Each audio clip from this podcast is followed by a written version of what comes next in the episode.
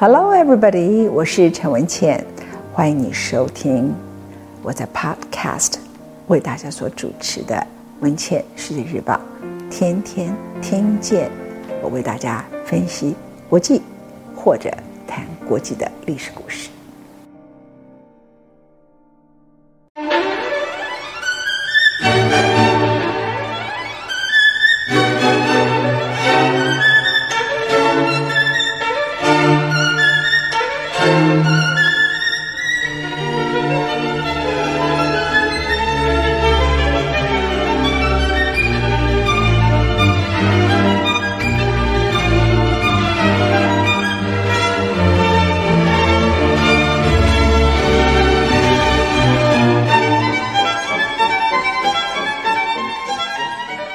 欢迎收听今天陈文茜为你所做的《彼得大帝》第二讲。《彼得大帝》第二讲呢，我们特别在接着第一讲后面告诉各位，他有多么崇拜当时的欧洲，特别是荷兰。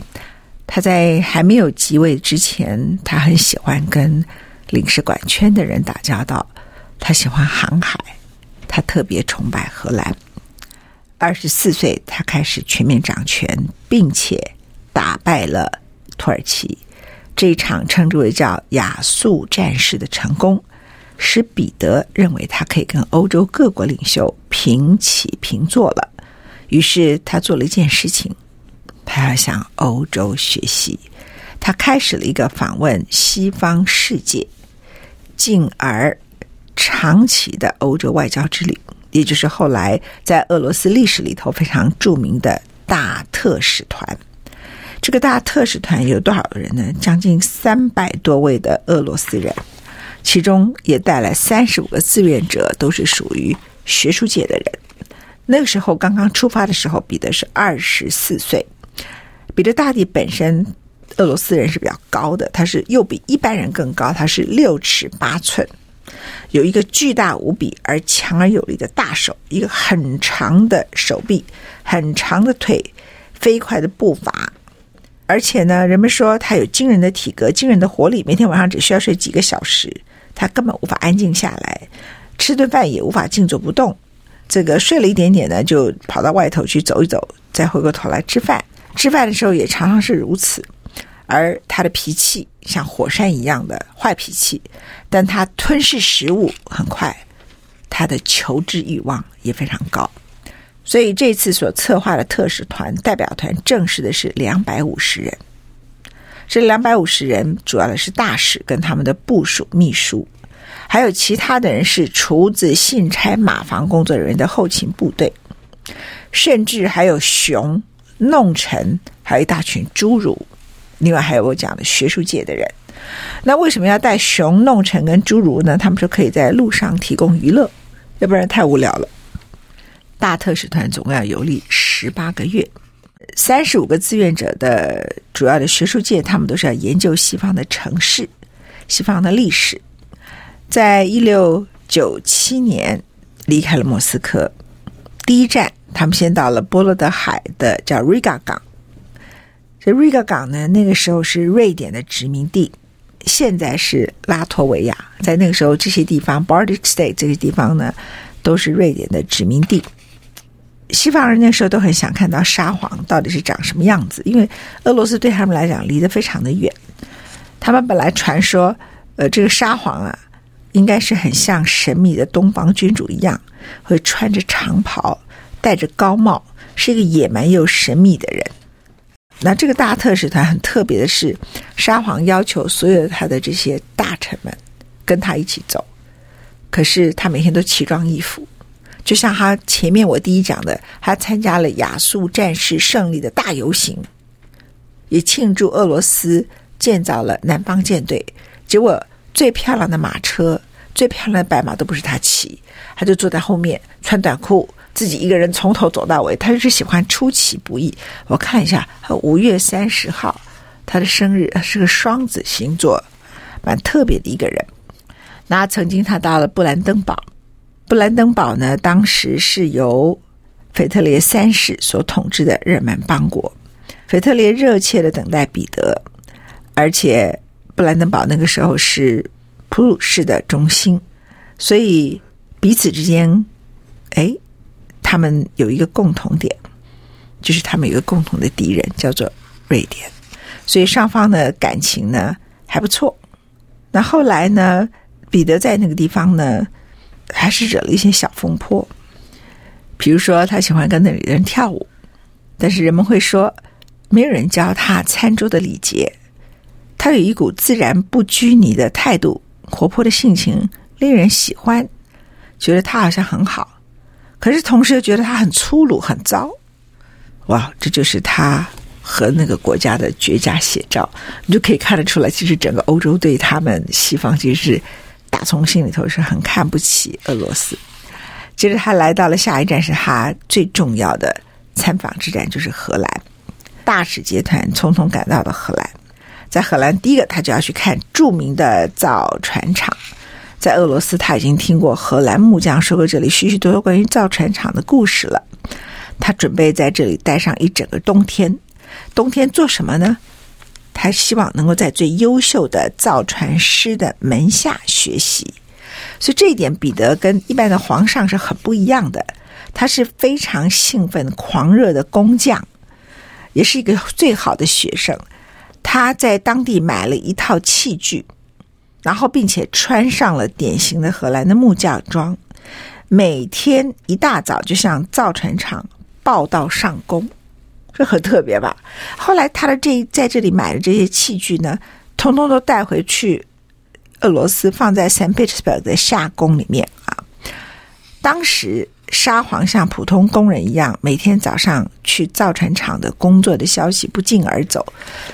这个附近很多人的好奇心啊，就一堆人想来看，所以只要他一走出他的小木屋，就一群人看着他，对他指指点点。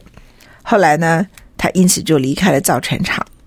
就到了阿姆斯特丹，到了 Amsterdam，到了阿姆斯特丹，他对这个荷兰的首都非常惊奇。他说他从来没有看过这样的城市。当时的阿姆斯特丹是繁荣的尼德兰联合诸省的中心。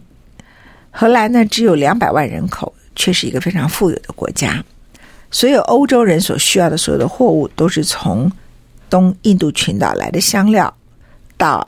广大殖民地各个地方，最后聚集到阿姆斯特丹，还有鹿特丹，都是这两个港口。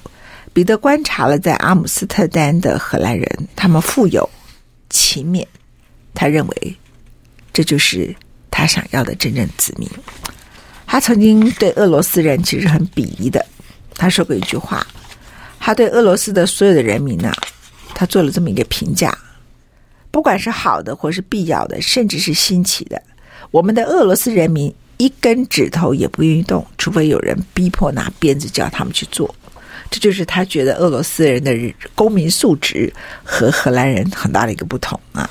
那彼得在那个时候就认识了阿姆斯特丹的领导官员，一位市长叫做怀森市长。彼得告诉怀森市长啊，他在前面造船厂里头工作碰到的一个困难，怀森马上就帮这个沙皇啊。彼得大帝安排到了荷兰的东印度公司的造船厂，这里是一间私人的公司，他可以不受干扰。他的老师呢，当时在俄罗斯教他做船的、做木匠的老师，就跟他一起工作。特使团里头有一些人呢，去学其他的技艺。你学绳索，你学帆船，你其实很少想到一个大特使团去做这些事情。可是他真的是什么事情都是 by hand，就是用自己的手去做。有的人是学航海技术，而彼得是在东印度的造船厂里头继续的做木匠，在战舰的构造里头，他从基础开始学起，而且问了很多跟数学、跟科学有关的问题。他说遇到暴风雨，这个帆船各方面的问题，而那个时候的他，每天只住在一个小房间的小木屋里，自己煮饭，自己打扫。这个皇上了不起吧？哈，每天。他们已经叫他 Master Peter，叫彼得师傅。他的荷兰同事就这样称呼他了，因为他不需要人家叫他 Peter the Great，叫他 Master Peter，彼得师傅。大家都这样跟他好好的相处。除了造船厂，他也学习了印刷机、雕刻金属。他参观了博物馆，模仿学校，他细心的注意观察装码头的各种活动。有的时候，他还缠着船长和码头工人问许多问题，包括工人呢。他也和工程师、建筑师和医生谈话。当彼得看到一个街头的牙医、啊，当时牙医都是在街头帮人家拔牙齿，他就想：哇，这是怎么拔法？因为他认为牙医术是他所学的最有用的技术之一。所以在那个地方呢，他就做了那个人的徒弟，送了他一个礼物，随身呢就带着一袋牙医的用具。这个让特使团的人觉得很恐怖，因为他们的同伴从来没有听过牙医术这件事情。然后彼得大帝回来就说：“来来来，你们谁的牙齿不好？我要来治疗你们的牙疼。你们的牙齿呢，都要来给我拔。”结果彼得大帝呢，到底是只是学了一半的，就那些可怜的大臣们呢，在给他拔牙齿的时候，连牙龈组织都被他拔掉了啊。那彼得大帝也在著名的解剖展示中心里头参加了医学的演讲，观看了尸体的解剖。他对人类身体内部活动能够借着外科手术，觉得非常的着迷。据说他的贵族对这件事情很厌恶，跟他的态度完全不一样。他还跟他们说：“你来看看一个死人的暴露在外面的肌肉，跟人的肌肉是有什么不同的。”所以这位彼得大帝，我觉得他太特别，他好奇心已经是很惊人的。他在荷兰可以说跟各种不同的人说话，包括显微镜的发明者和普通人。在商店里时候，他会去跟面包师、裁缝师、补鞋匠讲话。在街上，他也观察魔术师、艺术家。每当他遇到一个身怀绝技的人，他就说：“你到我们俄罗斯来吧，到我们这里来跟我们同住吧，把你的技术传给我们俄罗斯人民吧。”那他也喜欢去地方的小酒馆喝啤酒。他就问工人有关于荷兰的生活，他想要了解荷兰为什么如此繁荣。最后呢，在他的这一趟旅程当中，他得出了几个非常重要的结论，就是他的学习之旅大特使团。第一就是贸易，贸易带给荷兰极大的财富。他认为俄罗斯有很丰富的自然资源，可以和欧洲做贸易，所以他占领一些港口对他是多么重要的。另外一个因素是荷兰人都有良好的教育，这使他判定他回到俄罗斯之后要全面的推广学校的教育，才能够提高俄罗斯人民的水平。然后接着他注意到荷兰的宗教气氛，荷兰对其他的宗教非常包容，没有任何一个信仰，不管是天主教、东正教还是新教，可以支配这个国家。各个不同的宗教在这里可以和平共存，所以彼得就下了一个结论：俄国人必须脱离东正教无所不在的影响力。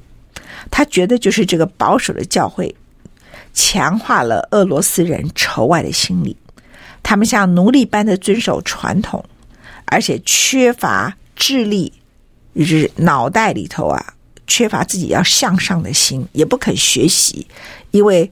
东正教里头就教他们每天修行、修行、修行、修行啊！他觉得这个是东正教阻碍了俄罗斯的进步。特使团呢，最后也受到了荷兰国会正式的欢迎，也见到了共和国。当时是他们已经是共和国的领导者。当时奥伦治皇族的威廉也正在荷兰，那荷兰也是英格兰的国王，所以呢，彼得很早就仰慕了威廉的军事功绩。那所以也跟他见了一面。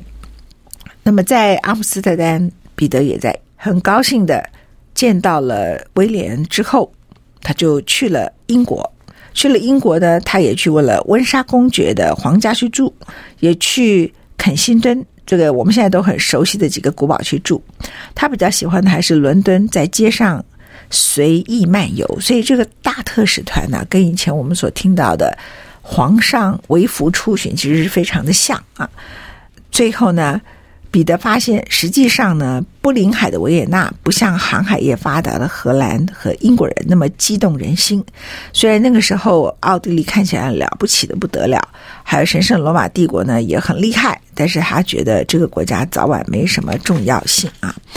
那最后，当他来到了奥地利这个地方的时刻，特使团呢，本来要前往威尼斯，结果他收到了一个信函。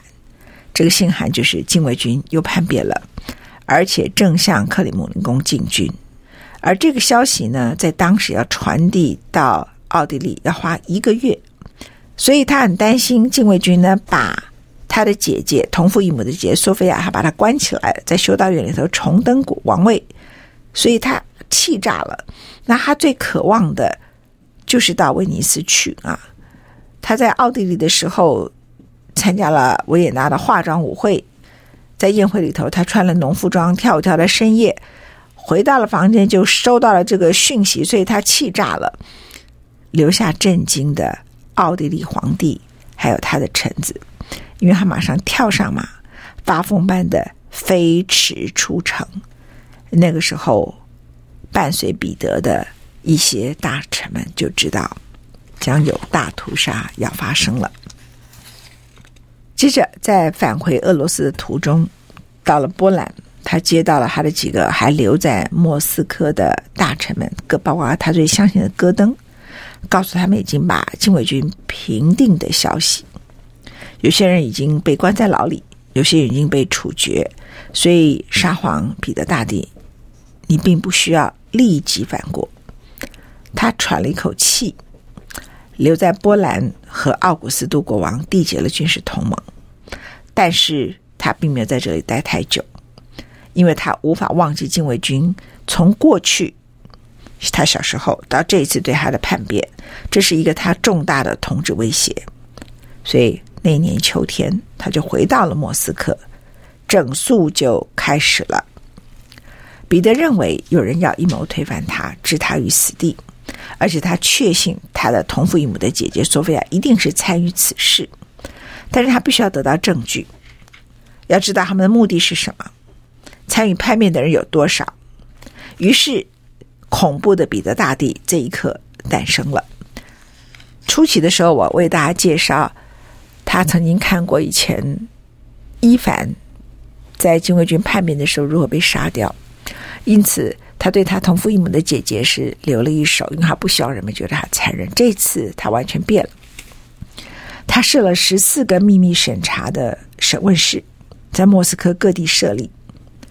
每一天都有人被抓，然后拖到彼得的严刑拷问室，粗杖毒打，这个不要讲，骨头被打断，关节被打断，然后呢，皮从战俘的背部被剥去，裂开的伤口之后，他才用红热的烙铁或火焰炙烧。审问室里头永远都是尖叫声，烧焦的尸体的臭味冲鼻。禁卫军不断的遭到斥骂、严刑拷问，直到他们陷入昏迷状态，然后再醒了以后，再折磨拷打。而彼得大帝在这个过程中，他监看着，他想测试他们的忠诚度，甚至有一个历史学家考证，彼得自己也参与了审问。他挥舞着皮鞭，拿着炙热的烙铁。亲自拷打最靠近他姐姐的一个可能性的禁卫军的领导者，他也对老百姓开始怀疑，尤其是教士，因为我已经告诉各位，当他在荷兰的时候，他就认为那些东正教的教士就是阻碍俄罗斯进步的，而他的姐姐又被关在禁修道院里头，而东正教在俄罗斯的势力又太大，所以这个时刻呢。如果街上的行人对禁卫军一表示同情，被听到就被逮捕。然后，如果哪些神职人员呐、向彼得求情，请他要停止这种恐怖行动，这个教会里头不明白事情的人以为他们还有发言权，沙皇就很生气地告诉他们不要干涉国家的事情。然后有几个教士就被处死。从此之后，教会就没有人敢讲话，就闭嘴了。而这件事情从头到尾都没有任何证据证实到底有什么阴谋。他最后还亲自詰问他同父异母的姐姐索菲亚，索菲亚否认了任何罪名。然而，最后还是处决行动。在之前，索菲亚虽然逃过了绞刑，但是彼得剃了她的头发，强逼她做修女。十月十号执行第一批的斩刑跟绞刑，莫斯科整个街上都各地竖起了断头台，然后市区内一车车可怕的断腿残臂的人被载往断头台上，整个冬天尸体在各处飘摇。人们说这是属于莫斯科的圣诞装饰吗？彼得在那一刻展现了他的冷酷，他亲自参加了行刑，他骑在马上，冷眼观看。他就是要让俄国一般人民都很清楚，这就是你对我背叛和不忠的结果。在他所认定的两千多个背叛者中，有一千两百人被处决。被减刑的幸存者中，有些人的鼻子或耳朵被割掉，有些人被热铁烙上，然后放逐。禁卫军的亲人全部赶出莫斯科。接着，他不只是对禁卫军的残酷处置，他觉得这还不足以达成他的目的。他无法忍受不忠，而且他想要趁机会把所有的阻碍他改革的力量全部都给撤免掉。他认为在这里头，他是要进行改革的。这里头贵族以及跟贵族勾结的东正教的教士，就是他铲除的对象。记得吗？他是一个非常好的工匠。这个时候，他变成很可怕的一个半刽子手。他经常随身携带一把剃刀，遇到贵族就说：“哎，我亮出我的剃刀。”然后贵族一下的时候，他的胡子被他剃掉了。他虽然没有杀了他。可是就把他胡子给剃掉。了，接着就是对教室，很多教士呢一来见他，或者他进到教室里面，他就直接把他的胡子给剃掉了，剃掉了胡子，就告诉他，你已经失去你该有的尊严。然后接着他就颁布命令，好了，神职人员我容许你们可以有胡子，农夫你也可以有胡子，其他的人通通要把胡子给剃光。如果你保留胡子，就要付一个叫胡须税，胡子的税。他认为这就代表俄罗斯的西化，这个西化就这样开始了。彼得接着就像引进更多改革一样，他挥舞着他的大剪刀，就像剃刀一样。他去参加一个贵族的叫做雷福特的晚餐的时候，就把同伴长而下垂的衣袖给剪掉了。他说。俄国贵族传统的刺绣长衫，色彩鲜艳，不便于行动；高筒皮帽也不便于行动，而且看起来东方气息浓重。你们都给我改衣服，所以宫廷的人士、所有的贵族以及政府官员都要穿着日耳曼式的服装。女贵族就仿效西欧的女贵族，农人你们就穿你们农人的衣服，没有关系。OK。